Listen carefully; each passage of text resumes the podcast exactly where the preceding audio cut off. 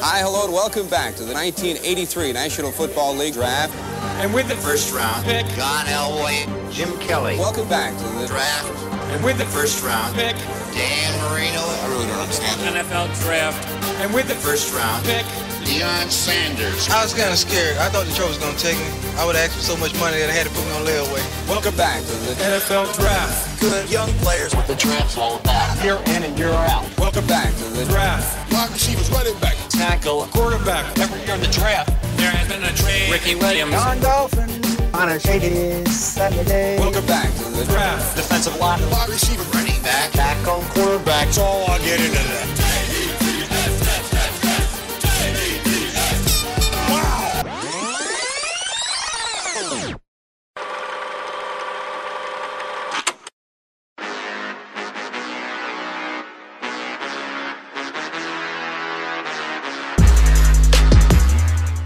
Hey, ¿qué pasa, amigas y amigos? Bienvenidos una vez más a este su podcast favorito de NFL, la tercera conferencia. Como cada jueves y domingo nos encontramos aquí para hablar de temas interesantes del momento, pero esta ocasión es un capítulo especial. Estamos aquí en martes. Llegó el momento.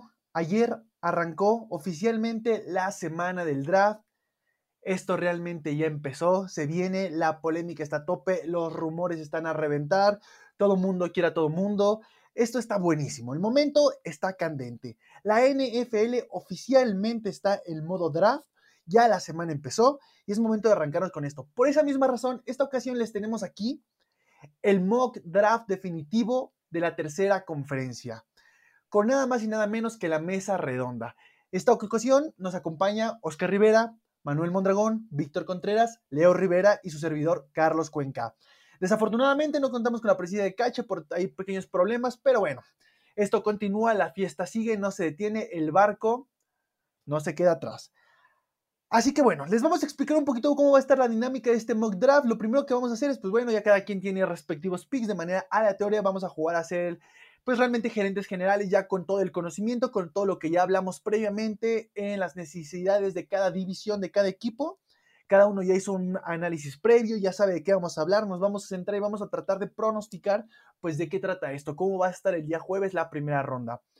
Para este mock draft, pues las reglas son, número uno, pues picks más cercanos a la realidad, a lo que podría suceder. Número dos, pues no se valen trades porque pues los trades son situaciones ya fuera de lo común, ya son fuera del control. Um, tratar de pronosticar los trades, el valor que, que, lleva y todo eso, pues bueno, ya es tocar ciertos temas que más allá de lo que, de lo que se puede hacer, ¿no? Como analista, como fanático analista, ¿ok? Pero bueno, les doy la bienvenida al mock draft, compañeros de la mesa redonda. Antes de arrancarnos con esto, ¿alguien quiere decir algo? ¿Cuáles son sus expectativas para este draft? ¿Cómo, ¿Cómo, lo ven? ¿Algún dato interesante que traigan? ¿Cómo se encuentran? Pues no, yo por el momento todo bien, emocionado de este mock draft en conjunto de la tercera conferencia. Y pues a ver cómo, cómo nos va, ¿no? A ver cómo, cómo nos resulta esto. Mucha emoción, mucha emoción aquí. Pues mira, Cuenca, yo creo que también para mí es un, un draft muy emocionante. Creo que este año digo, hay muchas expectativas en la situación de los quarterbacks. Creo que va a ser uno de los quarterbacks más históricos, digo, uno de los mock drafts y también de los drafts más históricos que he visto en, esta, en el tiempo de vida que llevo. Creo que la situación de los quarterbacks, que elegirlos casi todos en la, en la primera ronda, creo que va a estar alucinante, pero va a estar muy emocionante porque al final del día no sabemos qué es lo que vaya a pasar el jueves y qué vayan a hacer, si se vayan a querer un trade o si vayan a hacer una elección que nadie esperaba. Ya saben que siempre pasan esas cosas. Entonces creo que es lo más emocionante, lo más excitante de este, de este draft de este año. Sí, mira, Excitante. ya empezó Leonardo. Sí, sí, sí. No lo quería mencionar, dije, ya luego se enoja de que lo andamos quemando y así, pero bueno. Sí, miren, yo ahí sí concuerdo con Leo, yo creo que es un draft que, que igual, o sea, desde, pues desde que llevamos siguiendo esto bien. Eh, me emociona muchísimo por la intriga que causa en, en, muchas elecciones. De verdad creo que eso es lo que más emoción causa, causa lo que más excita a la gente. la verdad es que sí, sí, sí, me intriga mucho, la verdad, qué va a pasar el día jueves. Sí, bastante emocionante, ¿no? Vamos, vamos a darle, ¿no? Ya dejamos de palabras no lo pudiste haber dicho mejor, estamos de gala y es momento de arrancar con esto. Oficialmente inicia el Mock Draft 2021 de la tercera conferencia. Y bueno, nos vamos a arrancar de lleno con esto, ¿ok?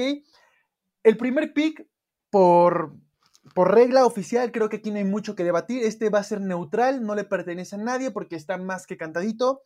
Con el pick 1, Trevor Lawrence.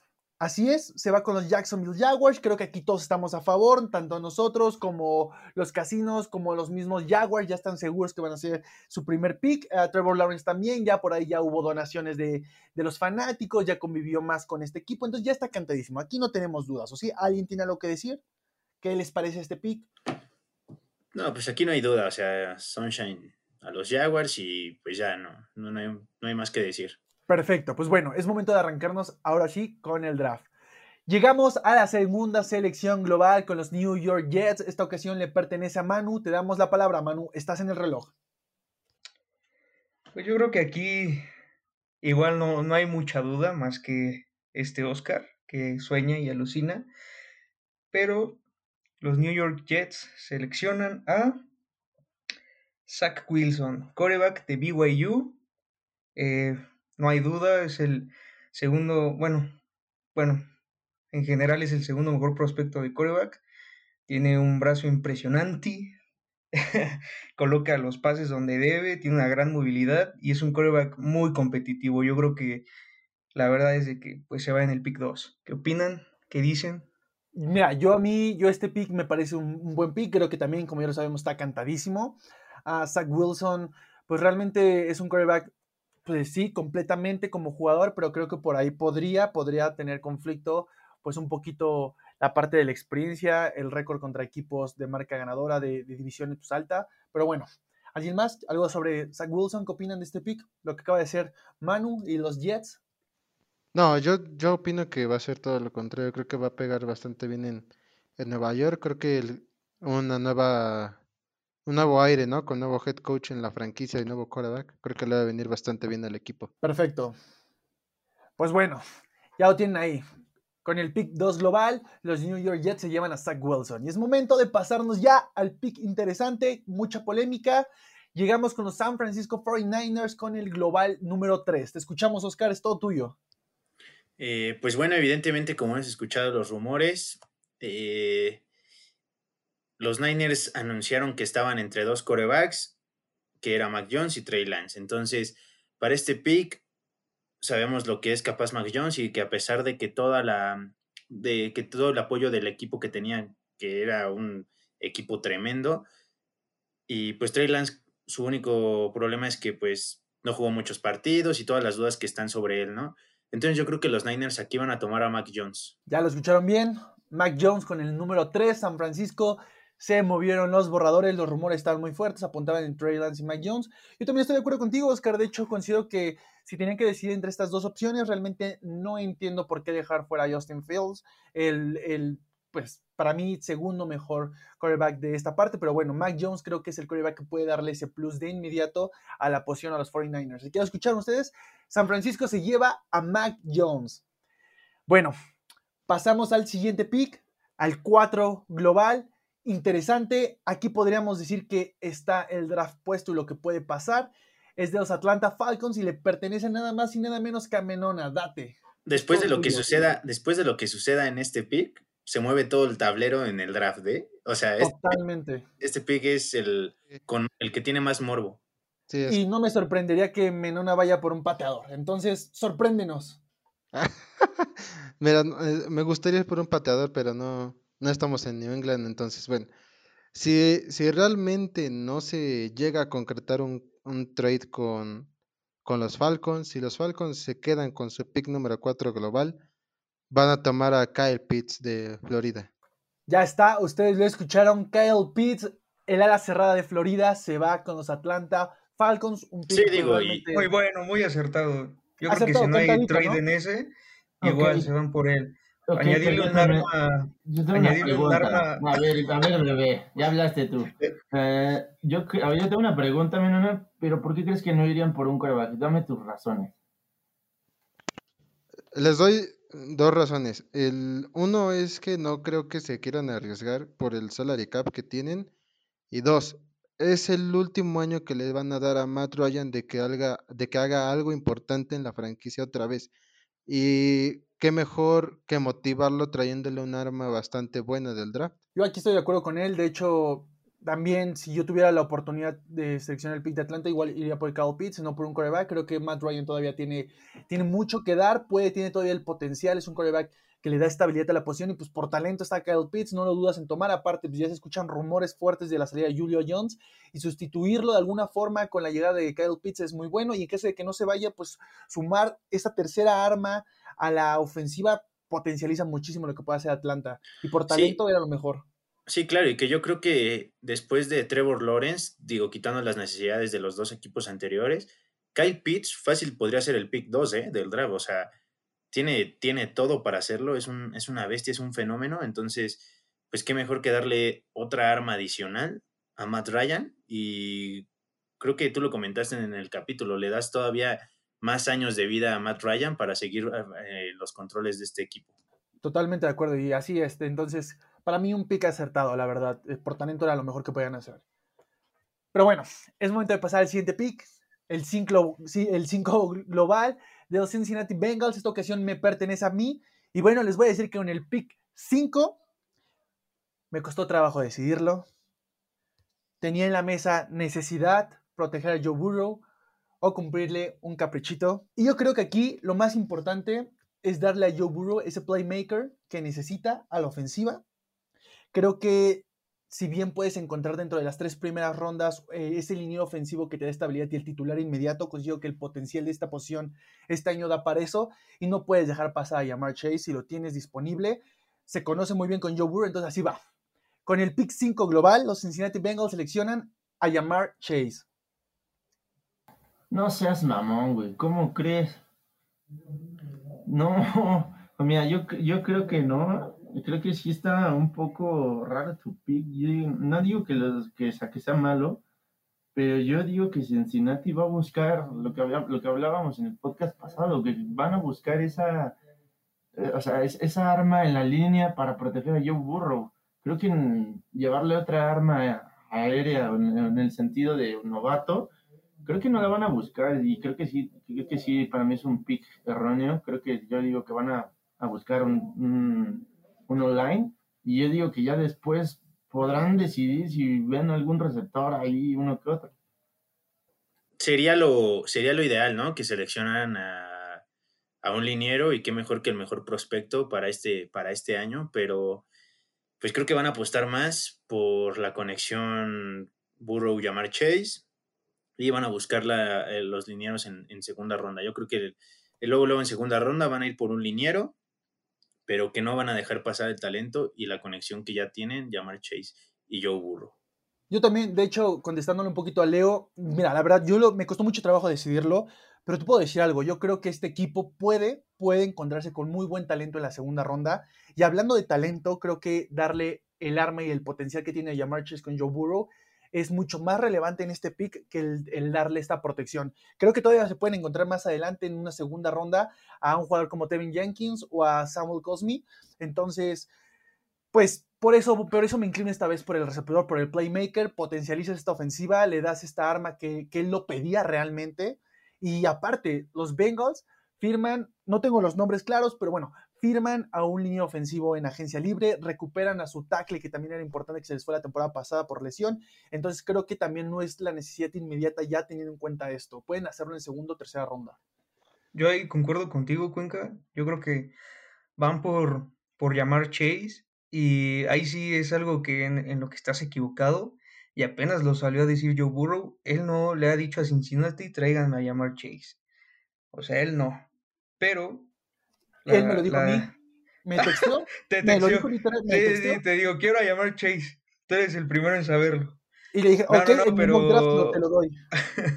pero los rumores que apuntan a, a de la gerencia de, de, Cincinnati es de que quieren traerle este al receptor con el que tenía más química en LSU. Sí, exactamente. Además, creo que yo también, creo que si bien no hay malos prospectos de lineares este año, creo que también los Bengals se pueden mover y empezar a, jugar con sus picks de siguientes rondas, a lo mejor cambiar un jugador por un pick, no sé, o sea, pueden moverse ya en el draft en el mismo momento y buscar picks para bajar y buscar esa posición. Pero bueno, ahí está el pick polémico, Sí, podría ser, no podría ser. Ustedes qué opinen, nos escuchamos, ya saben, pueden dejarnos un comentario cuando este capítulo suba en el grupo de Facebook. Pero bueno, nos seguimos con el pick global número 6. Esta ocasión le pertenece a los Miami Dolphins y es completito de Leo Rivera. Te escuchamos, Leo, estás en el reloj. Sí, claro, mira, yo creo que la, voy a dar el breve intro, el breve.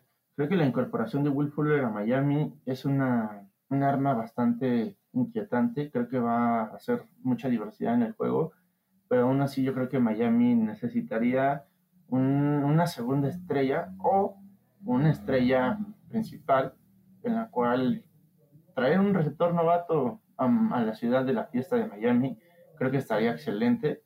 Digo, en el caso de que yo, yo pensé que llamar Chase se iba a quedar en este draft, en este mock draft de nosotros en, con Miami, pero tendré que ir por la segunda opción de Devonta Smith. Yo creo que Devonta Smith se va a ir a Miami y esa es la elección que tienen los Miami Dolphins. Ahí está puesto. Con el pick 6 global, los Miami Dolphins seleccionan a Devonta Smith, receptor, ganador de, del premio mejor jugador de college. Una buena selección para mí. Me agrada, me agrada la llegada y me gustó muchísimo que no, lo, que no lo pusieras debajo de su compañero de equipo. Entonces, me agrada mucho eso. Se va. Como pan calientito, sale el ganador Heisman. ¿Alguien, ¿Alguien tiene algo que aportar a este pick? ¿Les gusta, no les gusta? ¿Qué, qué dicen ustedes? Pues no sé, eh, la verdad yo hubiera preferido proteger a Tua. Hubiera ido por Penny Sewell. Sí, yo también indiscutiblemente hubiera ido por el liniero, pero tampoco es una mala idea traer un arma más a, a Miami, ya que pues sus dos receptores principales que, que tienen, que es este Davante Parker y ah, se me fue el nombre del otro. Pero pues no, no se destacaron tanto, la verdad. No, y aparte de traes un receptor, bueno, Leo optó por traer un receptor que realmente ya conocía también, entonces por ahí puede ser interesante, le das la oportunidad a Tua también de tener otra arma, y sí, considero que Penezuela está cayendo, está cayendo, realmente no está cumpliendo, al menos en este mock draft de la mesa redonda, pues con, lo, con las expectativas de algunos, pero por ahí se puede venir algo interesante. Pero bueno, seguimos con esto, llegamos al pick 7 global, esta, esta vez le pertenece a los Leones de Detroit, a los Detroit Lions, y es todo tuyo, Menona, date, te escuchamos, sorpréndenos, por favor. Bueno, todos sabemos qué pasó con los receptores de, de Detroit, con Marvin Jones y con. Ay, con Golden, no es cierto, con. Kenny Goladay. Kenny Golladay. Kenny Golladay. Se van del equipo, entonces creo que le van a traer un arma a, a Jared Goff. Entonces, pues mi pick en el número 7 global va a ser el compañero de Devonta Smith, Jalen Waddle. Sorpresa, ahí está, ustedes lo escucharon. Jalen Waddle se va con los Leones de, de, de Detroit. Y pues bueno, Peniswill sigue ahí, disponible. Como pan calientito, todavía tenemos dos jugadores que tenían pronosticado que se pueden ir entre los primeros cinco o seis. Y aún siguen ahí. Tenemos a Justin Fields de Peniswill. Vamos a ver a dónde llegan. Nos pasamos al siguiente pick. No. El pick Yo se lo estoy diciendo, ¿qué está pasando? ¿Qué está La verdad pasando? es que sí, sí, sí. Yo concuerdo contigo, Menona. Van a ir por receptor. Sí, creo que no hay duda. Se quedan sin, sin cuerpo de receptores. Había varios receptores que también son agentes libres que no retuvieron. Entonces, forzosamente tienen que ir para, por algo para reforzar ese, ese ataque aéreo. Pues ahí está, como pan caliente. Lo hemos dicho un millón de veces, no voy a cansar de decir la frase de la noche, el pan calientito. Estos son jugadores pan calientito. Pero bueno, llegamos al pick 8 global con los Carolina Panthers. Un pick que sí causó polémica por ahí en los mock draft individuales de la mesa redonda, pero esta vez le pertenece a Manu. ¿Qué nos tienes, Manu? ¿Qué nos vas a decir esta vez? La verdad es que yo tenía pensado otra cosa y me acaba de llegar otra. Pero como se hace en el draft, voy a tomar al mejor disponible. Voy a tomar a Penny Sewell, al tackle de Oregon, para darle protección a Sam Darnold. Me llega el mejor disponible, lo escojo, sin ningún rodeo. Ex- No, ah, sí, date, date, Oscar. Excelente pick, digo, o sea, si ya, nos, si ya llegó hasta estas instancias, pues hay que tomarlo, proteger a lo, a lo que trajiste, que es Sam Darnold, protegerlo. Imagínate ahora también lo que pueda aportar al juego terrestre con Christian McCaffrey, ¿no? O sea, excelente pick. Yo creo que si les llega es excepcional. Lo- 100 o 100 que, que Sí. lo tomarían, la verdad.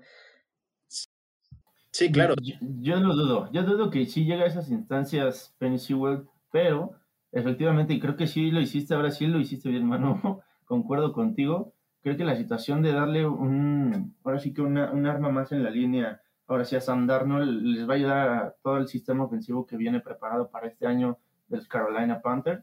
Entonces creo que existe un excelente pick. Digo, y si fuiste buen general manager esta vez.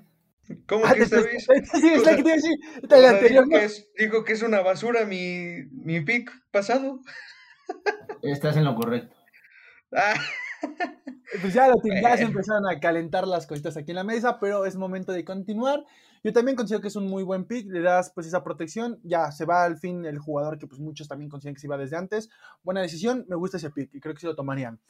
Momento de pasar al 9 global, le pertenece a los Denver Broncos y es momento de escuchar al padrino de la Bills Mafia, Oscar Rivera. Date, sorprendes, porque aquí sí me causa duda qué puedes hacer. Fí- Fíjate que justo ahorita, antes de que me dieras la palabra, estaba pensando, ¿no? Digo, realmente, por un lado, todavía hasta, hasta este pick 9 está disponible lo que todos pintan como para, un, para varios de la mesa a Justin Fields como el segundo mejor prospecto de coreback o el tercer prospecto, ¿no? De coreback. Y también está disponible Micah Parsons. Y hasta este momento no hemos seleccionado ningún jugador defensivo. Pero yo creo que lo que más necesitan los Broncos es, pues, algo nuevo, ¿no? Entonces yo creo que por lo de su epilepsia, yo creo que sí va causó tantito ruido y que por eso yo creo que lo bajamos tantas posiciones. Y es por eso que yo pongo aquí a Justin Fields. En el pick 9 se lo llevan los Broncos. No puedo creer lo que acabas de hacer. Yo, pues ya lo escuché, mira, no podemos mover, ya el general manager de Denver lo escogió, acaba de mover todo el tablero. Yo, yo para mí a este pick le doy una calificación negativa. Ah, sí, se escuchan muchos rumores, pero yo creo que, que todavía la gerencia confía en Drew Lock, entrando a su tercer año, y creo que no. Mm, Te No contradecimos ahí porque ellos dijeron que iban a traerle competencia a Drew Lock. Y yo creo que Justin Fields se la va a ganar, la verdad. Pero no, O sea, yo- y, para mí se me hace un, un buen pick y algo que ya no pueden esperar Broncos a, a, a ver si Drew Lock despierta. Yo creo que porque ha demostrado destellos pequeños de, de, de ser bueno, pero la verdad es que pues no basta. Yo creo que es un muy buen pick, Oscar. Concuerdo No. contigo. No, yo digo que no. Mira, la situación es de Drew creo que la gente en Denver, en Denver, Colorado lo quiere mucho, lo, lo respeta, creo que es un quarterback que ha estado en pequeñas condiciones y saca ese carácter, a veces en los juegos, a veces no está, es muy inconsistente, claro, pero es un quarterback de, a ver si, me, a ver si no me equivoco, de dos, tres temporadas, entonces creo que la situación va a despertar. Yo creo que sí, no es malo, pero traer a Justin Fields a los Denver Broncos, creo que es un, efectivamente, como dice Cuenca, le daría un 3, un 3 a tu pick. Sí, yo confirmo también el pick, no creo que es una, una buena elección. Además, como dicen, es, es- para mí es la misma situación que con Atlanta. Conciso, Pero estás- certero. No, no, corto, ¿cómo comparas con Atlanta? ¿Cómo comparas con Atlanta? Un coreback de, como Matt Ryan, que creo que lleva 10 temporadas superando más de la- las 4.000 yardas, con un Drew Lock que va a entrar en su tercer año, me parece, y que no ha notado ese, ese, este, pues ese talento que en su momento, por lo cual en su momento se le eligió, ¿no? Digo, tal vez está, está como que la incertidumbre de decir, ah, pues a ver esta otra temporada para ver qué hace, pero yo creo que ya estuvo, ya estuvo suave y pues vamos a meterle presión y a ver qué tal con la competencia, tal vez hasta sea este sea eh, en beneficio de Drew y qué tal que mejora avasalladoramente, habrá que verlo. Por eso Justin Field, chavos, vámonos ya. Siguiente pick. Conclusión, a mí ya nada más quiero cerrar con el pick. Pues bueno, también me gusta, ya pensándolo, pues podría ser por ahí. Sigo considerando que tal vez no, no va muy a lo que podría ser, pero me gustan los argumentos y esto enciende muchísimo el ejercicio de esta ocasión, señores. Pero bueno, es momento de pasar al pick 10 global. Llegamos a los Dallas, Cowboys. Le pertenecen a Menona. Y Menona, dinos qué jugador les vas a traer, el jugador que les va a dar el año de verdad, el año del Super Bowl. Menciónanos. Pues miren, para los Cowboys cada año es el bueno y este no va a ser la excepción. Entonces, para este año, los Cowboys van a seleccionar al mejor prospecto de cornerback, Patrick Surtain de Alabama. Qué Se excelente fue- pick. Qué Se fue excelente el pick. primer defensivo del draft. Cornerback, y también yo estoy de acuerdo, un gran pick, necesidad sí o sí de Dallas, me gusta, es lo que necesitaban. Muy bien, Menuna. Sí, me, me encantó este pick. Ah. Así que tiene una calificación de A más. Ahora- así que ahora- rifaste. decir algo- les iba a decir algo para complementar el pick. El día lunes, ayer, el linebacker Sean Lee se retira, entonces creo que también deben de buscar esa posición, entonces no sé cómo le puedan hacer para a lo mejor negociar algún pick también en primera ronda o, o en las segundas, pero también están esa necesidad. Pues estaba Mike No, Parsons todavía. Ya, ya no era sobresaliente Sean Lee. La verdad es de que yo creo que no. No, no irían porque pues ya está Vanderich y este... Ay, ¿cómo, está? ¿cómo se llama? Jalen Smith. Yo también, yo este, bueno, ya concluyendo con esto, me gustó, me gustó Menuna, eh, muy buen pick, se va. Pero bueno, ¿alguien más tiene algo que aportar rápido? Porque llevamos a un pick algo interesante. Sí, mira, Llegamos- yo, yo creo que va a ser excelente mancuerna con el otro lado de Trevon Dix. Creo que va a ser muy buena, muy buena defensiva para este año. Digo, siempre se espera algo malo de los Dallas Cowboys, pero yo creo que para este año, si eligen a Patrick Surtain, creo que va a ser un excelente juego para Dallas Cowboys en la defensiva. Ya siguiente pick. Ya. Pues bueno, llegamos al pick global número 11, los New York Giants, que les surge por ahí un jugador clave a la ofensiva, pero también a la defensiva, y esta ocasión me pertenece a mí.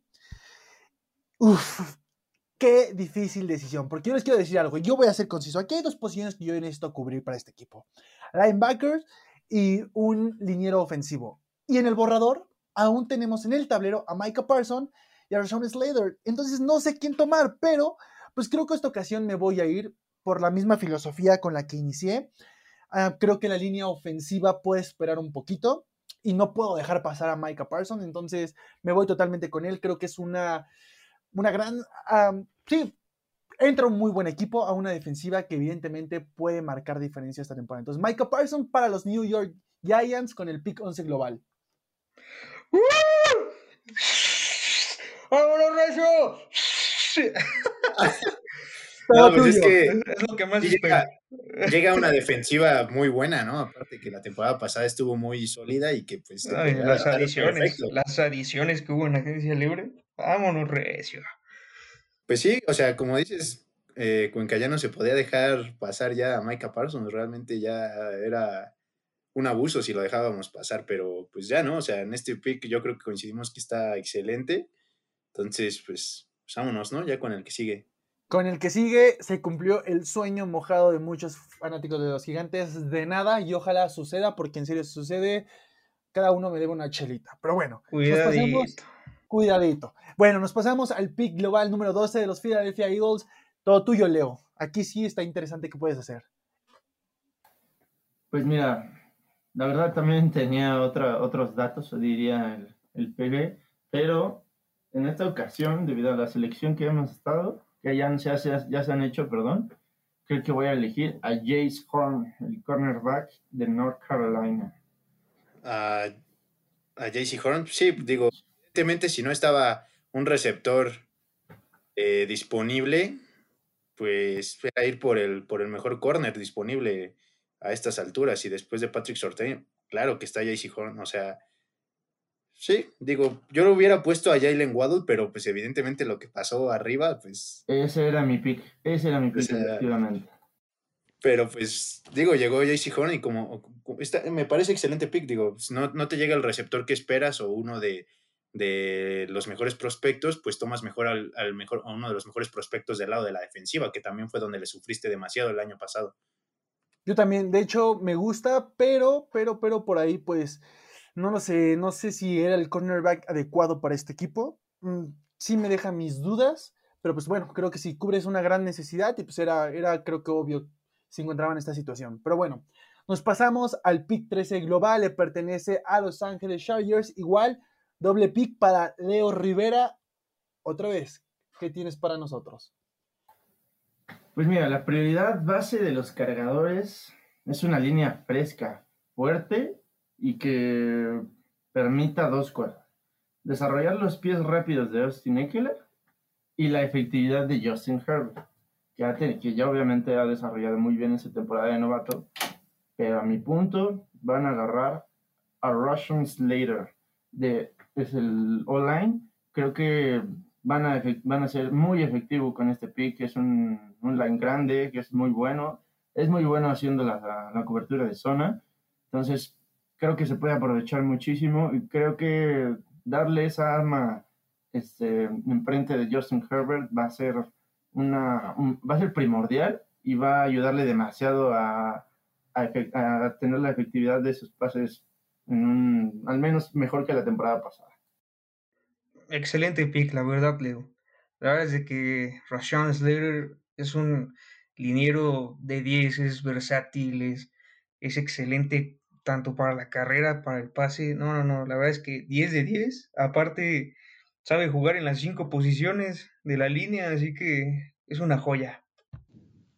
Igual, estoy de acuerdo, me, gusta, me gusta el pick. pues sí, sí no, no tengo mucho que aportar realmente sobre este pick, me agrada. Buena elección, Leo. Nos pasamos al pick 14 global, ¿o quieres decir algo, Menuna, respecto al pick de Leo? No, no, todo bien. Todo perfecto. Entonces nos pasamos al pick 14 global de los Minnesota Vikings. Le pertenece a el mini bomba Manu. Sí, mira, la verdad es de que me quemaban las ansias, creí que me llegaba y no me llegó, pero yo creo que una de las principales necesidades de Minnesota pues es traerle esa protección a Kirk Cousins y sobre todo también su juego terrestre. Eh, con este pick 14 me, me llevo a Christian Dariso al tackle de... ¿De dónde? Virginia Tech. De Virginia Tech y tuve un error, aquí tuve un error, lo siento. Este es un excelente bloqueador. Este, la, para la carrera es perfecto, sube a segundo nivel de una manera excepcional. Yo creo que aquí los Minnesota Vikings acertarían y complementarían muy bien esa ofensiva que también es de terror. Pues ustedes ya lo escucharon, creo que por ahí Manu se confundió, tal vez creía que estaba haciendo el robo del draft creyendo que era Pensuil, el el línea ofensivo de, de Oregon y se sorprendió cuando no era, se sacó de onda entonces. No, no, estaba esperando a Slater. Yo también creo que, creo que es un buen pick, creo que sí, darle, darle esa protección. Realmente, pues sí, los líneas ofensivos todavía no llegamos a la mitad y creo que si no los, los mejores prospectos y la gran parte ya se fue. Entonces, me gusta, me gusta cómo vamos. ¿Alguien más quiere decir algo respecto al pick de Manu? Yo hubiera ido mejor a reforzar esa defensa y tener una línea defensiva brutal con dos edge como lo es Daniel Hunter y Page. La verdad es que me hubiera gustado muchísimo verlo en la mancuerna con Daniel Hunter y lo hubiera elegido yo en este pick 14. Pero, ¿Qué es estrategia, papito? Segunda pues, ronda, papá. Segunda ronda falta. No estaría mal ahí. No está nada mal. Digo, darle protección a Kirk Cousins y, pues, y por supuesto lo que pueda aportar terrestremente Dalvin Cook, ¿no? Me agrada, me agrada. Muy bien dicho, pero bueno, Manu tiene una estrategia guardadita, entonces, pues quién sabe. Por ahí puede darse la sorpresa después. Pero bueno, llegamos al pick 15 global, le pertenece a los Patriotas de Nueva Inglaterra. Y ojo, el día de ayer lunes, los rumores se soltaron durísimo respecto a que este equipo, equipo estaba buscando a Justin Fields, que iba a bajar. Ya se fue, ya se fue, sí, no podemos hacer trades aquí, podía llegar, no podía llegar. Este equipo tiene la urgencia de ir por un quarterback, pero también por ahí hay defensivos disponibles. Entonces, ¿qué va a pasar, Oscar Dinos? Este es todo tuyo. Pues mira, me causa un poco de conflicto. Digo, el orden me llevó a esta, estas instancias de tener que ser yo el que elige el de los Patriotas. Eh, y pues digo, su principal necesidad es un coreback, ¿no? Evidentemente. Y pues a estas alturas ya se fueron eh, cuatro de los cinco mejores prospectos para este año y todavía está Trey Lance. Entonces, yo creo que Trey Lance también las últimas semanas ha estado hypeadísimo. Entonces, yo creo que aquí los Patriotas lo toman. Se cumplió, señores. Para recio. Patriotas.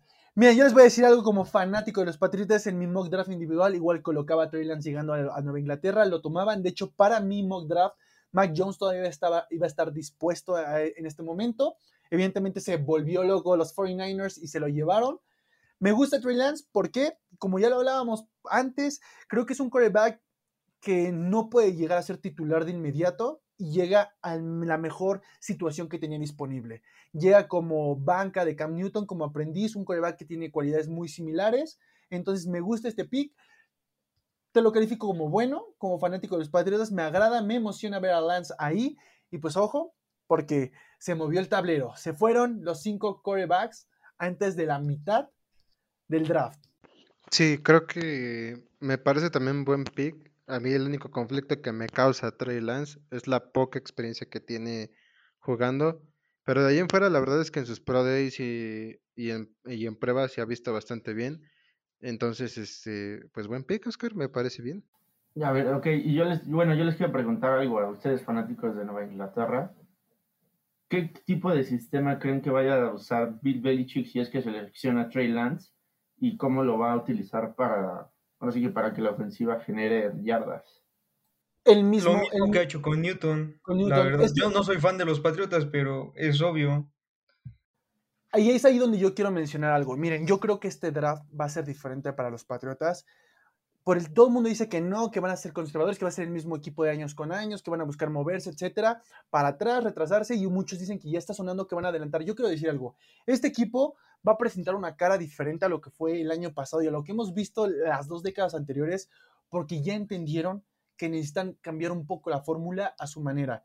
Este equipo atacó de una forma ruda la agencia libre, muchos tacharon de desesperación en cubrir tantas necesidades, pero entonces por eso creo que este equipo sí va a hacer eso, mm, no importa que haya buenos defensivos ahí, todavía va a tomar el coreback y va a hacer lo mismo que hizo con Cam Newton, le funcionó vía terrestre y con Trey Lance traes la parte terrestre y un brazo renovado, entonces me gusta.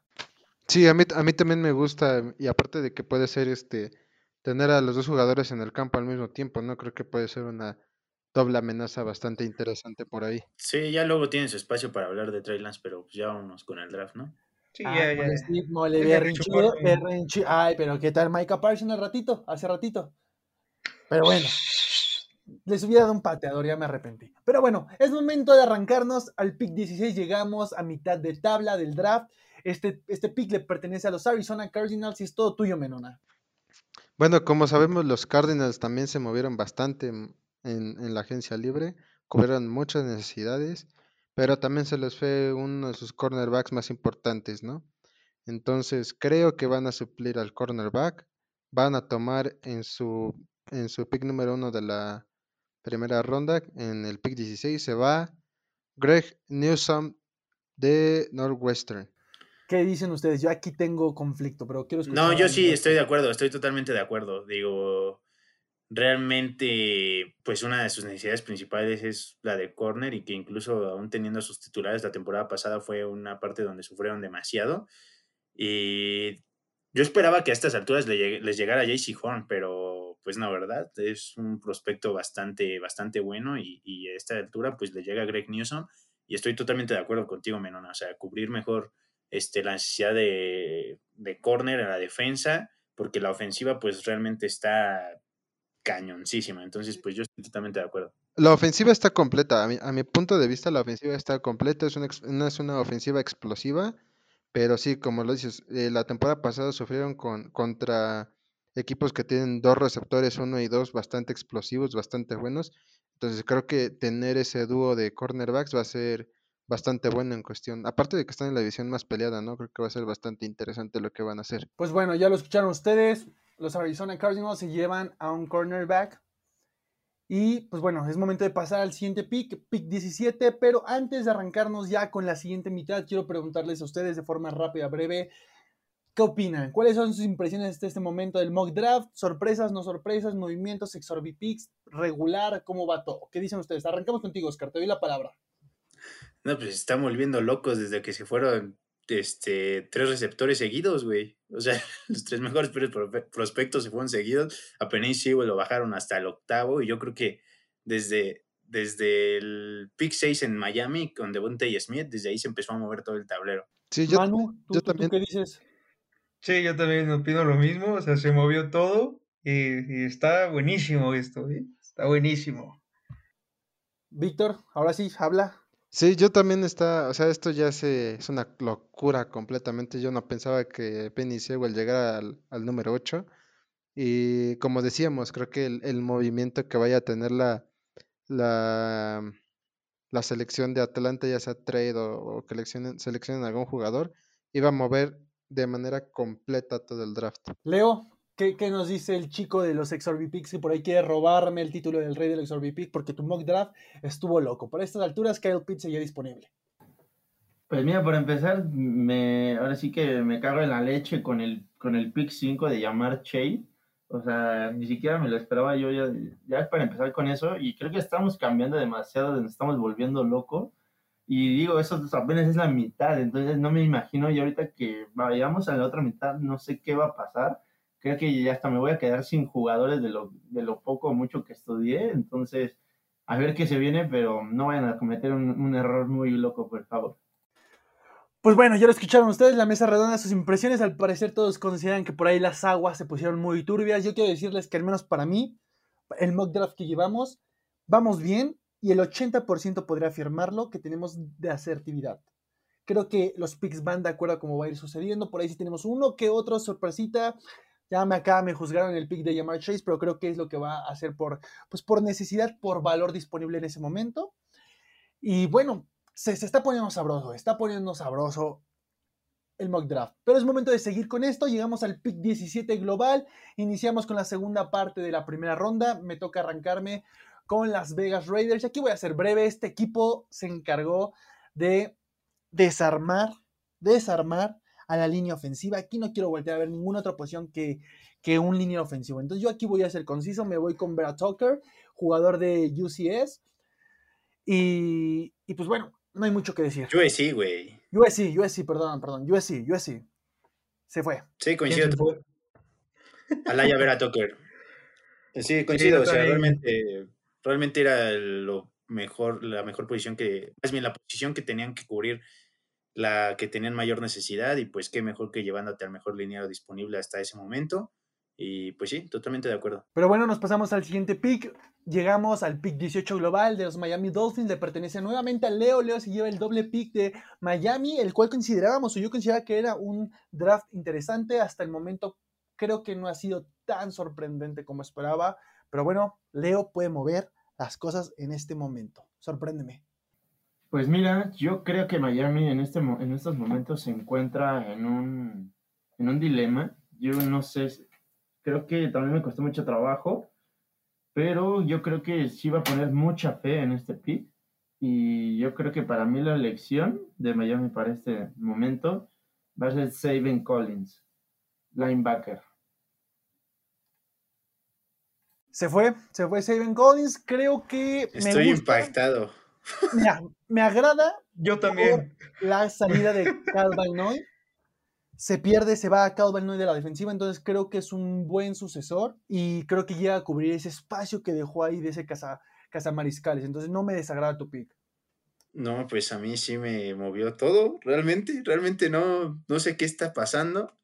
Yo aquí hubiera ido precisamente para cubrir la posición de hecho y está Jalen Phillips disponible, o sea, ¿qué está pasando? Deja de eso, o sea, Saben Collins en vez de, de, de Jeremiah usa Coromoa.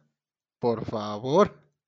Sí, que Jeremiah Wusu Coroma para mí es el mejor linebacker en este draft. Veces de los Bills, papá.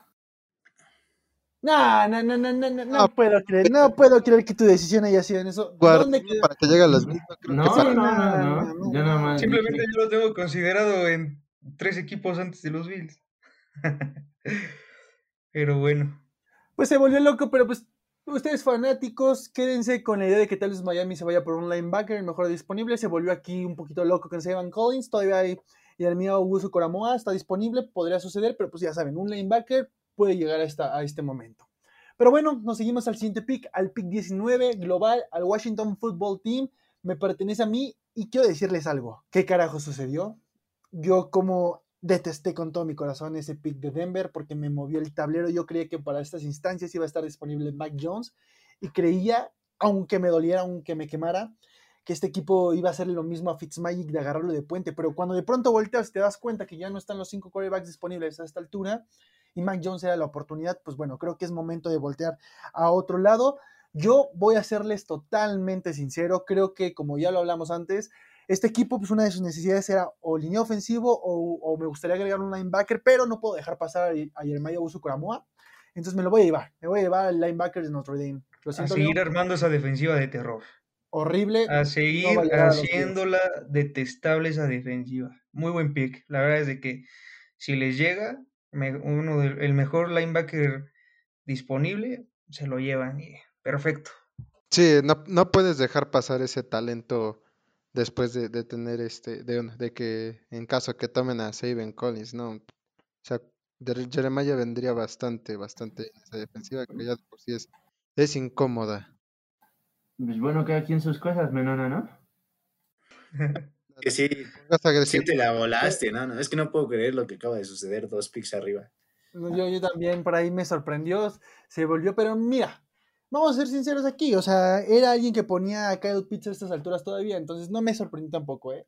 Me, me quedo con, yo sigo impactado con ese mock draft individual, no pude dormir toda la noche, tuve pesadillas, Leo, te volviste loco, y por un momento sentí frío porque me van a robar el título del rey del XRP Pero bueno, Llévate a Leo con el psiquiatra, por favor. perdió la cabeza en ese mock draft individual. Pero aquí también lo está haciendo y ¿qué crees? Me sorprendió. Pero bueno, llegamos al pick 20 global, le pertenece a los Osos de Chicago. Es todo tuyo, Manu. Estás en el reloj. La verdad es que también me causa, bueno, me causaba mucha intriga. Acabo de tomar mi decisión final. Si bien tuviera los, los minutos del draft real, los tomaría.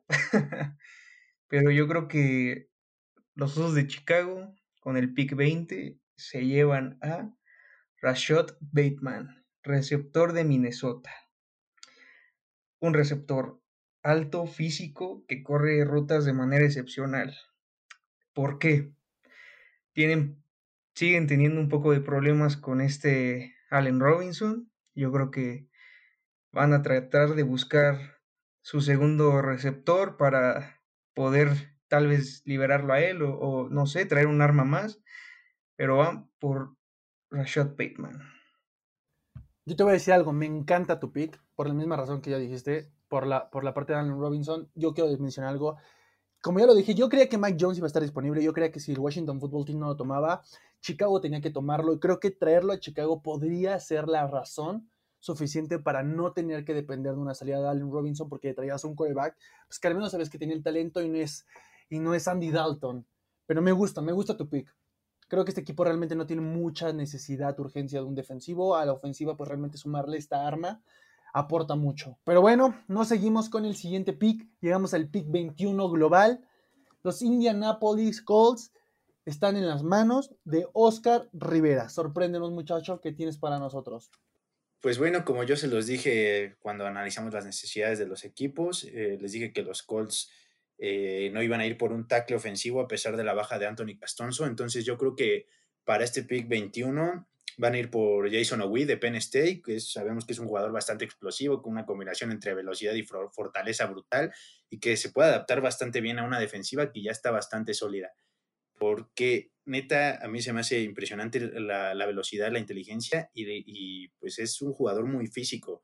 Entonces yo creo que aquí voy a tomar a Jason Owi. Me gusta que te fueras por cubrir la necesidad de este equipo, más allá de por talento disponible, por todo eso, creo que me gusta que te enfocaras en el balance perfecto. Me agrada, buen pick. ¿Alguien más quiere algo, algo que aportar a este pick? Venga muchachos, reaccionen, venga, vamos a poner calentita la mesa.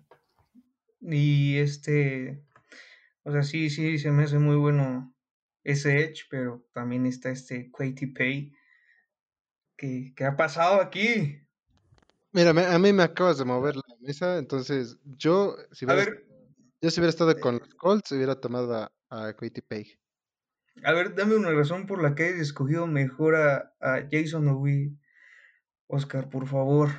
Me intriga demasiado. Mira, la verdad es que se me fue la onda. Cabe mencionar que se me fue la onda y, y no encontraba a Query Pay. Entonces. ¿Ya te arrepentiste? Ah. No, no me arrepiento, no me arrepiento, pero creí que, no, creí que se había ido, creí que se había ido arriba. O sea, estoy aquí viendo y, y creí que se había ido arriba.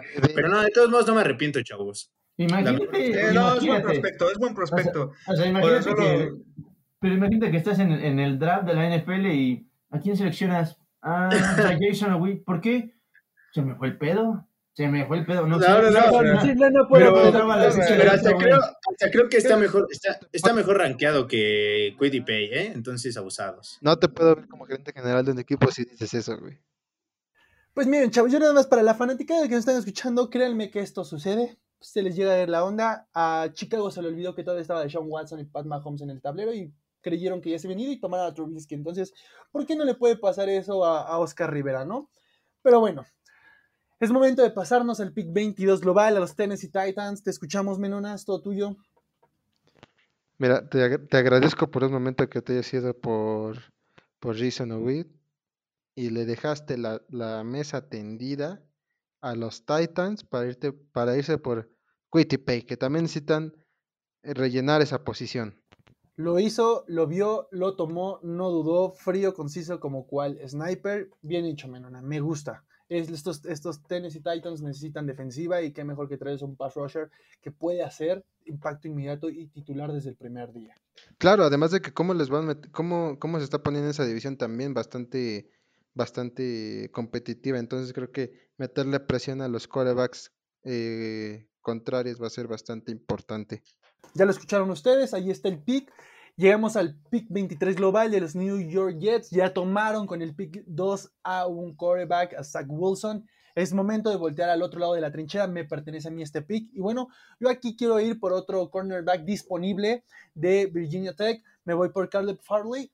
Creo que necesitan cubrir esta posición. Me, por ahí tenía duda porque también buscaba un pass rusher, pero creo que los que yo quería en este momento ya no están disponibles. Entonces me voy por la mejor opción respecto a cornerback aún disponible.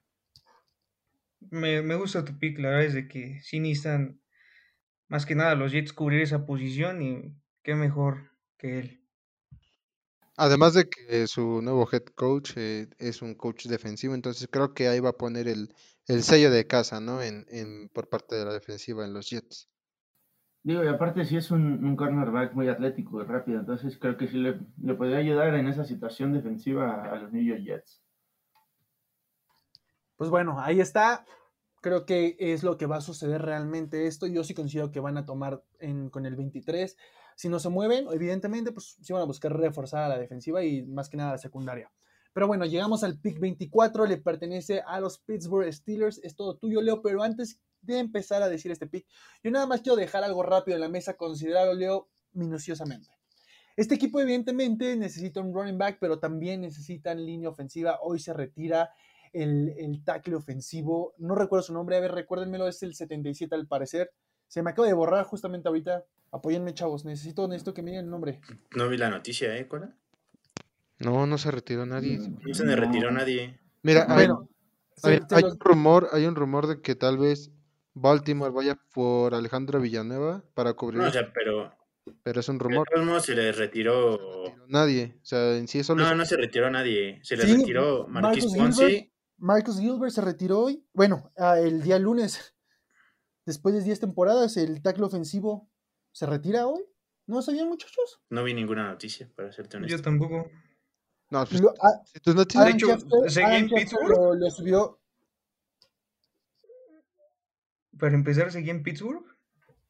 Sí, pues aquí, aquí yo tengo la noticia aquí en mi mano. De hecho, deja la nota, todo. Se retira, Adam Schefter lo reporta. Lo reportó aproximadamente a las 12 del día, del día lunes, 26 de abril. Pero bueno, ya sigamos con este tema. ¿Qué tienes para nosotros, Leo, en el pick 24? Les traigo un Exorbipick súper bueno, entonces ya váyanse preparando para que les mueva todo otra vez. Pues mira, la- una de las necesidades de Pittsburgh creo que sí, es la línea ofensiva y toda la situación de que también, digo, se jubiló este Pouncy y también sabemos la situación de Ben Roethlisberger o del Big Ben con, con lanzar la bola y todo, todo, es, todo ese sistema no ofensivo. Pero creo yo que los Pittsburgh Steelers, y prepárenle, espero y le pueden poner ahí los tambores esperándolo. Creo que van a agarrar a Steven Jenkins de Oklahoma State. Madre mía. No, o sea, imagínate cómo nos quedamos callados todos porque realmente ¿Qué está pasando con esto? O sea, Sí, sí, sí, no, no, Eh, es- no. Mira, me, me agrada, ¿eh? ¿Qué, qué crees? Sí, o sea, no me desagrada, pero rayos. Yo sé que aún en el tablero hay los, los running backs, el, running back de Clemson y de Alabama, pero me gusta que busques darle tiempo a, a Ben Roethlisberger. Creo que era una necesidad y aquí este equipo necesitaba irse por necesidad, sí o sí, porque ya me cansé de ver los pases cortos, los, los pases hacia adentro ah, de forma rápida, que realmente eran más que nada para que no le pegaran a Ben Roethlisberger, se deshacía muy rápido el balón. Entonces me gusta este pick, me agrada. Además de que fortalecen su ataque terrestre, ¿no? O sea, fueron el número 30, creo, si no me equivoco, en la temporada pasada. Entonces, buen pick para el, dinero ofensivo de, de Oklahoma State, ¿no? eh, no, yo hubiera tomado a Najee Harris, sin pensarlo. Lo pensé, lo pensé, pero algo me dijo que no. Yo no, yo no, yo, yo creo que sí pueden tomar un buen running back en, en la segunda ronda o hasta en la tercera podrían encontrar a alguien interesante. Creo que sí es importante cubrir a Roethlisberger, que fue pues uno de los puntos que les costó más trabajo la temporada pasada. Necesitan reforzar esto y creo que es un jugador que llega para tener impacto inmediato y la, a la titularidad. Entonces me agrada. Yo sí, Leo, te doy mi voto de confianza respecto a los Steelers. Pero bueno, nos pasamos al siguiente pick, pick 25 global. Los Jacksonville Jaguars tienen su segundo pick en la primera ronda. Ya tomaron a Trevor Lawrence. ¿Qué van a hacer? ¿Un arma ofensiva? ¿Protegerlo? ¿Un defensivo? ¿Qué va a suceder a los Cardinos? Pues evidentemente, y lo que voy a hacer aquí, yo creo que no voy a mover el tablero para nada y creo que sería lo, lo más este lo más viable y la mejor opción para, para los Jaguars, reforzar su, su defensiva, si, no bien, si, si bien no con un linero defensivo, sí con el mejor prospecto de safety de este draft. Trevon Morick se va en este, en este pick, en el pick 25 se va el mejor prospecto de safety. ¿Por qué cubrir esta necesidad? ¿O por talento? ¿Por qué? Porque explícanos la razón. Pues como se, como se los comenté en, la, en el capítulo de las divisiones sur, pues realmente la defensa está bien parcha, está demasiado, demasiado mal y pues puede, es un jugador que te puede jugar en coberturas uno a uno, que es físico, puede cubrir bien a los slots, leer rápidamente a los corebacks y yo creo que pues si ya tomaste un arma ofensiva y que también le trajiste armas como Marvin Jones, tienes a DJ Shark, entonces tienes una buena línea, entonces pues yo creo que habría que cubrir muy bien esta, esta, esta parte de la defensiva, más allá de los lineos defensivos. Yo creo que los lineos defensivos deben ser prioridad para la segunda ronda, que me parece que también tienen dos rondas de, de dos picks de segunda ronda, entonces habrá que ver lo que hacen más tarde, pero sin duda también por talento yo me lo, llevar, me lo llevo. Me gusta, me agrada, me agrada. ¿Alguien más? ¿Algo que quiera aportar respecto al pick de los Jacksonville Jaguars? Sí, yo creo que también concuerdo con Mowgli y nada más por esa simple razón. ¿Alguien conoce cómo se llama algún safety de Jacksonville? No. La verdad los desconozco. Pero Exacto. sí, Yo me acuerdo de-. Yo me acuerdo de un Tashon Gibson. Mm, ah, se me olvidó el 42. Pero bueno, sí, sí me Pues acuerdo. bueno, ese 42 es el que acaba de ¿La Marcus. Joyner? No, ¿verdad? No, ¿verdad? Pero bueno, ya lo escucharon ustedes, ahí está. Se llevan un safety los Jacksonville Jaguars. Me gusta también el movimiento, un quarterback como primer pick. El siguiente pick en la, en la ronda también va a ser un defensivo. Mismo movimiento similar a lo que hicieron los Jets. Es momento de pasarnos al pick 26 global de los Cleveland Browns. ¿Qué onda, Manu? ¿Qué va a pasar aquí? Interesante. ¿Qué tiene que parchar este equipo que no haya hecho ya? Eh, yo creo que la principal búsqueda de estos Cleveland Browns va a ser reforzar esa defensiva porque la verdad la ofensiva están excepcionales. Una línea ofensiva de, de 10, este, cuerpo de receptores también, alas cerradas también, corredores, coreback, yo creo que la ofensiva están perfecto. Y a la defensiva eh, están bien, pero la verdad es de que yo con el pick 26 de los Browns me llevo a Christian Barmore, tackle defensivo de Alabama. Un, un liniero, la verdad, pasado de lanza. Tiene un mejor- rush cañón. El mejor prospecto de El liniero mejor defensivo. prospecto, sí, exacto, el mejor prospecto de dinero defensivo. Y yo creo que si les llega a los Browns, con la salida de Sheldon Richardson, se lo llevan sin pensarlo. Nada más piensen esto, los Browns tienen una línea defensiva con este pick que asusta cualquier línea ofensiva. De un lado tienen a, al aplastacabezas, del otro lado acaban de contratar al... oh, se me coló el nombre. Pass rusher. Ya Devon Clowney. Devon Clowney. Y acaban de sumar al mejor prospecto de tackle defensivo. Abusados. Abusados con estos Browns que quieren llevarse la división y la conferencia. Pero bueno, nos pasamos al pick 27 de Baltimore, un pick que pues bueno, llega a este equipo. Ah, no, mentira, el 27, el 27 lo tenían ya estable, el 31 es el que hacen trade. Entonces, nos quedamos en el 27. Date, Oscar. Es todo tuyo el de Baltimore. Eh, pues evidentemente sabemos que una de las mayores necesidades que tienen estos Ravens y a esperar lo que pueda pasar con Julio Jones, porque yo creo que pueden ser de los equipos que pueden hacer trade por este pick.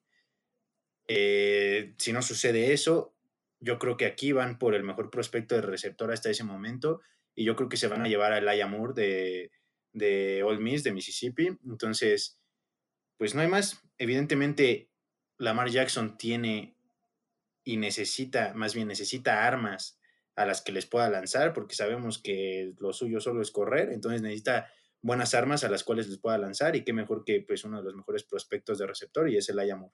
Rayos, viejo, yo aquí sí me sorprendió eso porque, digo, sí creo que sumarle un arma a Lamar Jackson es bueno, pero cuando todavía tienes a Jalen Phillips en el tablero y es un pass rusher que realmente puede aportar algo a, los Ravens, se les va a Matt Judon, están cubrir también esa baja como cazacabezas, entonces no lo sé, ¿eh? no, no, no, aquí quiero escuchar a los demás, ¿qué dicen ustedes? ¿Realmente era necesario un receptor en esta primera ronda para este equipo? Mm, yo creo que sí, la verdad es que sí. Si no hacen algo con pues, el único receptor bueno que podrían buscar, eh, que es Julio Jones, yo creo que un receptor podría ser lo mejor para, para los Ravens. Y aquí es donde me, me, me interesa saber, porque pues, sabemos que el 31 de los de Baltimore te pertenece a ti, Manu. Pues entonces, pues vamos a ver qué puedes encontrar ahí, aguas, con eso. Pero bueno, nos pasamos al pick 28. Llegamos a los New Orleans Saints. Esta vez le pertenecen a Menona y me sorprende y digo, gracias a Dios no tenemos trade, sino este equipo hubiera tirado la casa por la ventana para bajar 15 posiciones y buscar un, un coreback, según lo que dijo en el último capítulo. Pero bueno, Menona, sorpréndenos. ¿Qué tienes aquí? ¿Qué, ¿De qué, qué exorbipick vas a querer en este momento?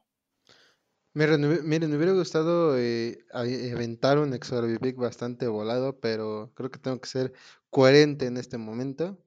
Creo que una de las necesidades es de, Nueva Orleans es fortalecer el lado, el lado defensivo. Entonces, vamos a ayudar a, la línea defensiva de, de los Santos. Vamos a traer con el pick número 20 28 a Jalen Phillips. Se fue, se lo llevaron, pan calientito. Justamente hablábamos de ese jugador anterior, yo lo mencioné, me gustaban los Ravens, pero en los Santos no me desagrada este pick. También considero que hasta, hasta este momento la segunda mitad ha estado tranquila del draft.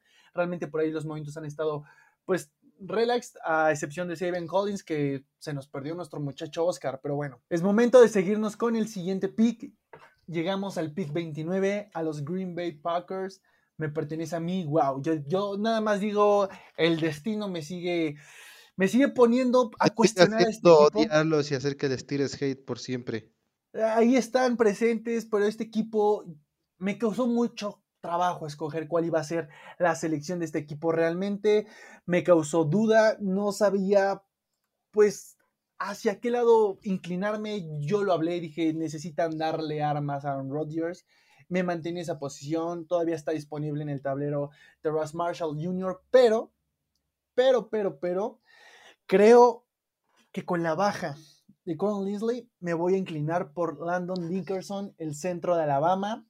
Me gusta y yo aquí quiero nada más justificar rápido el por qué no me fui por darle un arma que fue mi punto en el que siempre me recargué. Yo creo que el arma puede llegar en segunda, tercera o hasta cuarta ronda, sumarle ese receptor. Al final del día, pues, pues, por necesidad, no quiero ver correr a Aaron Rodgers, no quiero ver que lo estén presionando por el centro y también quiero que Aaron Jones tenga los espacios suficientes para correr dentro de, dentro de los tackles. Entonces creo que sustituir esta baja importantísima es relevante. Así que se va Landon Dickerson, el centro de Alabama. Sí, me, me gusta que, que se haya priorizado también esa parte de, de proteger a Rodgers, pero la verdad yo no dudo que, que en primera ronda con ese pick vayan a tomar a un, a un receptor, ¿eh? O- Sí, yo también le hubiera ido por un receptor, la verdad.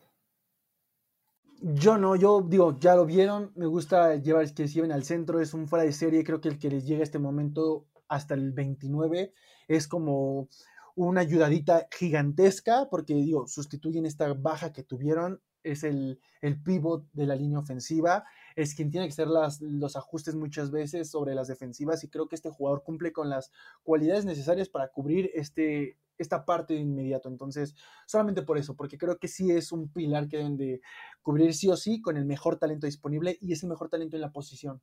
Pero bueno, nos vamos. yo, yo, sí, yo sí concuerdo contigo. Me gusta mucho este pick. Re- Reforzar esa línea, traerle protección a Rodgers. Aparte de que es un excelente capitán de línea, yo creo que fue muy bueno, la verdad. Gracias, tengo que aceptar que por ahí te lo robé, Manu, de tu mock draft. Me hiciste pensar, me moviste todo. Papá, Este papá. muchacho sabe de qué está hablando. Pero bueno, llegamos al pick de la Bills Mafia. Le pertenece a nada más y nada menos que a, a un integrante de esta banda de mugrosos asaltatiendas de viejitas, rompemesas. Llegamos al pick 30 con los Buffalo Bills de Leo Rivera. Estoy hasta nervioso de lo que va a hacer este güey. O sea, no sé, no sé, no sé, no sé. Con el pick número 30 del Buffalo Bills, yo ¿Estás seguro de lo que vas a hacer? ¿Estás seguro de lo que vas a Yo hacer? selecciono, y no lo dudo, Brandon Bean lo dijo, voy a seleccionar a Travis Etienne. Absolutamente. Encima de Najee Harris. Sí, Ay. para mí sí. Y justamente en este momento acaba de sonar Chale. Justamente en este momento acaba de sonar la, canción, la cancioncita en la mente de, de Zach Mouse y se marchó y en su barco se fue. Adiós. La de- Perdió. La de Nicho Hinojosa, la de qué difícil se me hace. Que la que ponían en Big Brother. Qué difícil se me hace. No, yo, y más que para Zach Moss, para Devin Singletary. Sí, sí, sí. ¿Quieres arrancar la cabeza, Oscar? O sea, estás, estás realmente destrozado con esta selección. Güey, literal sí me estoy agarrando la cabeza. ¿Qué crees que.? literal sí así como de Leonardo. Tienes a Najee Harris. No. Pero, pero tú preferirías a Harris encima de, de- de la selección de Leo? Sí, yo prefería a Harris. Yo no. Ya, evidentemente no, Leo, por algo lo seleccionaste. O sea, no. Sí, no, eso Sí, no no. claro. Sí, o sea. Mira, no, no, no. Y mira, siendo realista, o sea, Najee Harris en, o sea, en el, en el draft real no va a llegar hasta estas instancias del draft. O sea, de la primera ronda no va a llegar. Entonces, yo creo que sí Tú va a lo ser. sabes, tú lo Pero- sabes. Pero, pero, o sea, al menos a mí Travis Etienne tiene más, así que trae con queso las quesadillas. Vámonos, ya lo dijo, ya lo dijo, lo mencionó Leo. Por ahí me agrada el pick, de hecho yo sí lo prefiero mejor ah, sobre Harris, pero creo que no era necesario tomarlo aún realmente para los Bills. Me hubiera gustado un defensivo como lo hablamos en su respectivo capítulo.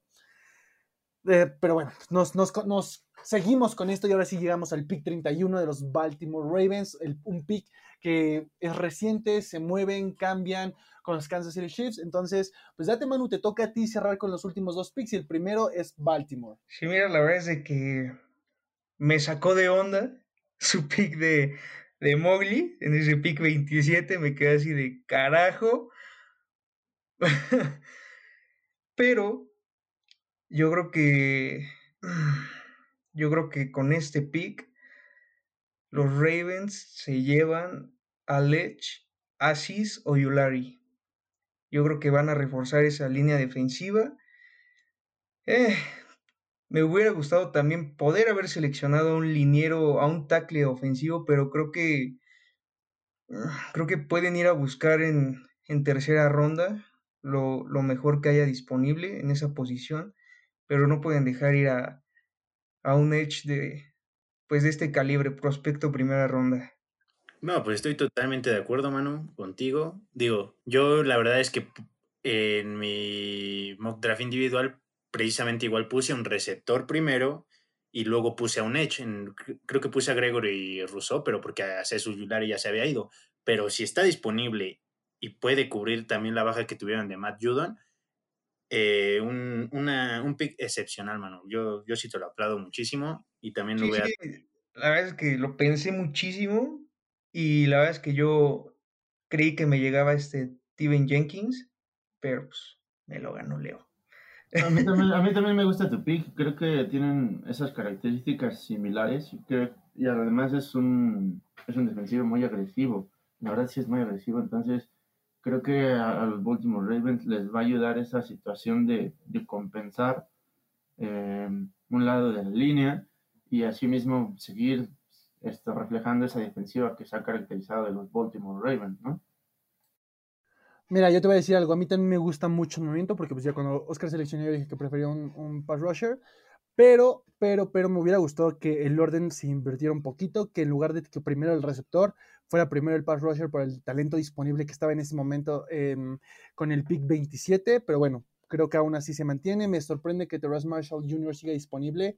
Y por ahí hay un nombre que todavía estoy viendo clarísimo, que no sé si Manu lo va a tomar para cerrar el mock draft, que creo que el que esté aquí todavía disponible va a ser un robo.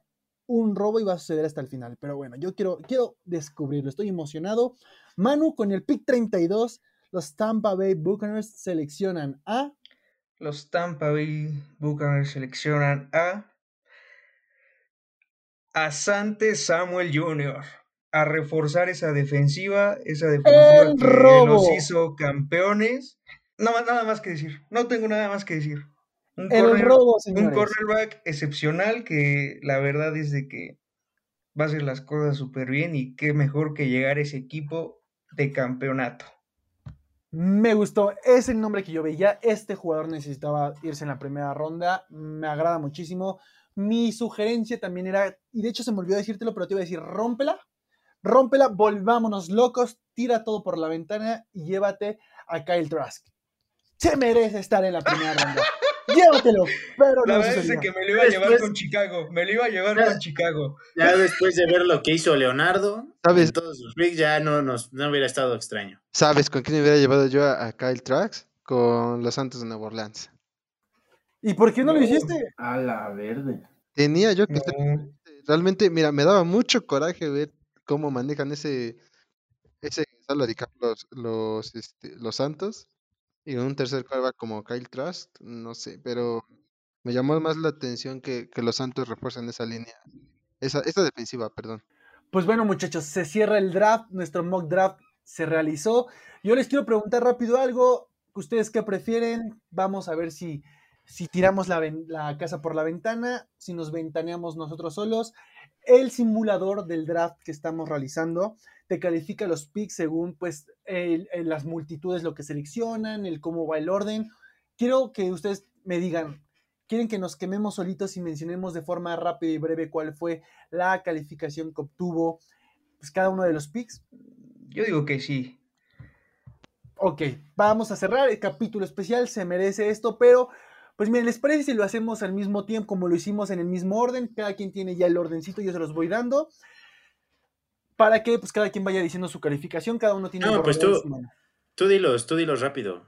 Perfecto, pues miren, arrancamos con Trevor Lawrence para los Jacksonville Jaguars, obtuvimos una A más, Zach Wilson a los Jets, A más, Mac Jones, Alabama, se llevó un A más, Kyle Pitts a, a Atlanta, se llevó la A, Jamar Chase se fue a los Bengals con una A, Devonta Smith se fue a Miami con una A, Jalen Waddle se fue a los Detroit Lions con una A más. Al parecer esto lo calificó muy bien. Y Penny Sewell se fue a los Carolina Panthers con A más. Justin Fields se fue a Denver con una calificación de C menos. Me sorprende. ¿Qué pasó ahí? ¿Qué No, no, no. Se fue con una A más. Una más. Al parecer el simulador y la multitudes también están de acuerdo con Oscar. Patrick Surtain segundo se fue a Dallas con una A más y aquí pues al parecer mi selección no le gustó al simulador y a la multitud porque Micah Parsons, linebacker de Penn State, se fue a los New York Gi- Giants con una A menos. JC Horns, el quarterback de South Carolina, se fue a Filadelfia con una A. Rashawn Slater, el tackle, se fue a, Los Ángeles Chargers con una A más. Christian Darisaw, el tackle, se fue a Minnesota, con una A. Trey Lance, el quarterback, se fue a los Patriotas con una A más. Greg Newsom, segundo, se fue con una A más, a- con una A a Carolina. Vera Tucker se fue a los Raiders con una A menos. Saban Collins, el movimiento que se le fue a Oscar, una B más, la calificación más baja hasta el momento. No, ese, ese es de Leo. Ese es de Leo, güey. Pues ah, sí, no de- manches. ah, cierto, cierto, cierto, es de Leo, de Leo. Perdón, no, y espérate, sorprendente ver lo que pasó conmigo, con Quiripay. Bueno, ahí vea.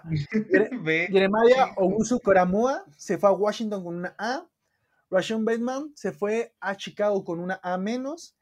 Ye- Jason Owu se fue con una A menos a Skulls. Kiwiti Paye se fue con una C menos. La, que, la peor calificación que hemos recibido a los Titans. ¿De quién era este pick? Espero me entiendan. De Verona. De Verona. Pero- Ay, ay, ay. Ay, ay, ay. Talento. eh, No dejaréis pasar ese talento. El ta- ah, pues bueno. Caleb Farley, el cornerback, se fue a los Jets con una A. Tevin Jenkins se fue a Steelers con una B.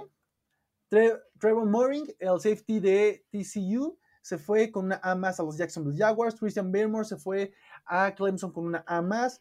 Elijah Moore, el receptor, se ¿A fue Clemson? Ah, caray. a, a, a Cleveland. A a Yo también iba a decir, a cabrón, ya lo van a regresar. Caray, a Clemson. Un año más, un año más. Bueno, yo- seguimos, seguimos. Que siempre no subes, hijo. Ah, Que, que te transferimos, te transferimos. De selección. Bueno, Moore, el receptor de Mississippi, se fue a Baltimore con una A. Ya aquí se empiezan a poner complicadas. Al parecer, el cierre no le gustó mucho al, al borrador porque el Jalen Phillips, el, el pass rusher de Miami, se fue a los Santos con una C más. Landon Dickerson, al parecer, creo que Green Bay sí necesitaba un receptor porque aquí me lo califica como C más. Travis Etienne se fue a Buffalo Bills con una C más. Aguas con eso. Najee Harris no está aquí, ¿eh? me sorprende. Ojulari se fue con una A menos a Baltimore y cerramos con una B menos para Santos Samuel Jr., el cornerback que se fue a Tampa Bay. Chavos, So- Solo reacciones. voy, solo voy a decir algo, güey. Todos mis picks fueron de A, ¿eh? Abusados. Ya, ya me voy. Ya lo dejo en la mesa, todos mis picks güey. fueron de A. No ¿Sí? Sí, güey, todos mis picks fueron de A. Los míos también todos fueron de A, menos el de Asante Samuel. Menona, De creo hecho, que tengo- puro C menos. Fue el- De hecho, de hecho tengo tres A más. de hecho, mi, mi único pick malo de, de todo el mock draft que hicimos fue ese de, de los Titans con Quitty Pay. Pues es que si hubieras tomado a Caleb Farley teclas, pero bueno. Pero bueno, muchachos, llegamos al final. Rápido, una conclusión. ¿Qué les pareció el mock draft? ¿Qué esperan para el draft real? Jueves, preparen sus palomitas de gala a la noche. Pero bueno, rápido, reacciones. Oscar, te escuchamos. ¿Qué esperas? No, güey, pues siento que va a estar de locura. O sea, siento que va a haber unos picks que a todos nos va a sacar de onda. Espero se me cumpla el de Mac Jones con los Jets. Y de ahí va a comenzar la locura, ¿eh? Así va a empezar esto temprano. Ah, va a comenzar la locura. Pero va a ser un draft de locos, de verdad. Es un draft muy interesante. Y pues al filo de la butaca, chavos, el día jueves. ¿Tú, tú esperabas, yo quiero rápido preguntar, ¿tú esperabas trades? De hecho, por ahí creo que platicamos un poquito sobre si hacer trades o no en este mock draft. Se llegó a la conclusión que no, pero ¿qué onda? ¿Quieres ver trades en este draft? ¿Crees que va a haber? ¿Qué, qué, qué va a Sí, claro, claro. va- yo creo que el, el que se me hace más posible es el de el de Dallas con Atlanta. Y el otro que podría haber, dependiendo de lo que suceda, yo creo que tus Patriots van a pagar por ese pick 7 de, de los Lions. Entonces habrá que ver. ¿Y por quién bajaría? Yo solo, yo solo quiero decir algo. Va a haber más de tres, va a haber, si no, tres trades o más en el draft, en primera ronda. Se los No, y bajarían, bajarían por Justin Fields, en definitiva, Cuenca. Si, si, los, si los Patriots hacen eso, bajan por Justin Fields. Sí, yo también, yo también confirmo eso. O sea, mínimo yo espero tres, tres este, intercambios. Entonces, eh, por ahí el, el que puede ser confirmado puede ser el de, el de los Cowboys con, con los Falcons. Este, el, el de las Panteras de Carolina también, Carolina estaba dispuesto a cambiar ese, ese pick número 8. Y cuidadito con, con los Lions, que también pueden hacer algo ahí interesante, ¿no? Leo, tú dinos, por ahí tuviste unos XRB picks en tu mock draft individual. ¿Qué esperas para este draft? ¿Qué, te- qué- qué esperas con ansias de tus Bills, de los demás equipos? ¿Qué va? ¿Sorpresas? Dinos. Pues mira, generalmente, mira, ya para hablar de, de mi mock draft, ya es- especificarlo, pues sí me, sí me gustaría que esos jugadores estuvieran en esos equipos que yo dije, pero creo que este draft me va Que a Kyle Pitts llegue al pick 14. Eso quiere Leo. a la chingada. Lo mandó hasta el 16, güey. Ah, Hasta el 16. 16. Y pues No. mira, la neta, la neta creo que es un draft muy complicado. Creo que sí, eh, o sea, se necesitan hacer muchos movimientos y los equipos a veces también les va a costar mucho trabajo ver qué es lo que necesitan o ver cuál va a ser la mejor opción. Y efectivamente mm, es como lo que pasó aquí. Un movimiento te puede mover todo, todos los movimientos que vienen atrás de eso, que ya venían, así que estratégicamente eh, seleccionados. Entonces creo que es un draft impredecible. Creo que a la vez es un draft, como les dije, muy emocionante. Creo que no, no le voy a poder atinar a, a muchos como, como pensé pero a, mí, al menos a mí me va, a gustar mucho ver el draft y ahora sí me lo voy a aventar completito hasta las siete rondas si se puede. Pues bueno, y ya para cerrar, yo voy a tengo dos puntos. Voy a empezar con el exorbipic del exorbipic del exorbipic, porque no voy a dejar que Leo me quite mi trono. Yo lo que quiero ver, locura total, fanatismo a tope, es a Green Bay tirando la casa por la ventana, bajando hasta el 4, tomando a Kyle Pitts, mandando a Aaron Rodgers a Atlanta, trayendo a Matt Ryan a Green Bay y vámonos a la fregada con eso. Chavos, nos despedimos. Acabamos, De, acabamos de tener señor Modrax, nos volvimos locos. El, estás, de mente parque. Esto se puso intenso. Ya nada más quiero decirles para cerrar que bueno, yo creo que este draft está sumamente interesante, mejor que muchos años atrás creo que este draft lo único que va a tener son dos vertientes. O este draft va a ser generacional y de aquí vamos a traer y sacar muchas estrellas del futuro que realmente vamos a recordar este draft como un antes y un después en el futuro del NFL o va a ser el draft decepción. No veo que es el punto medio, yo creo que así va, al menos la primera ronda.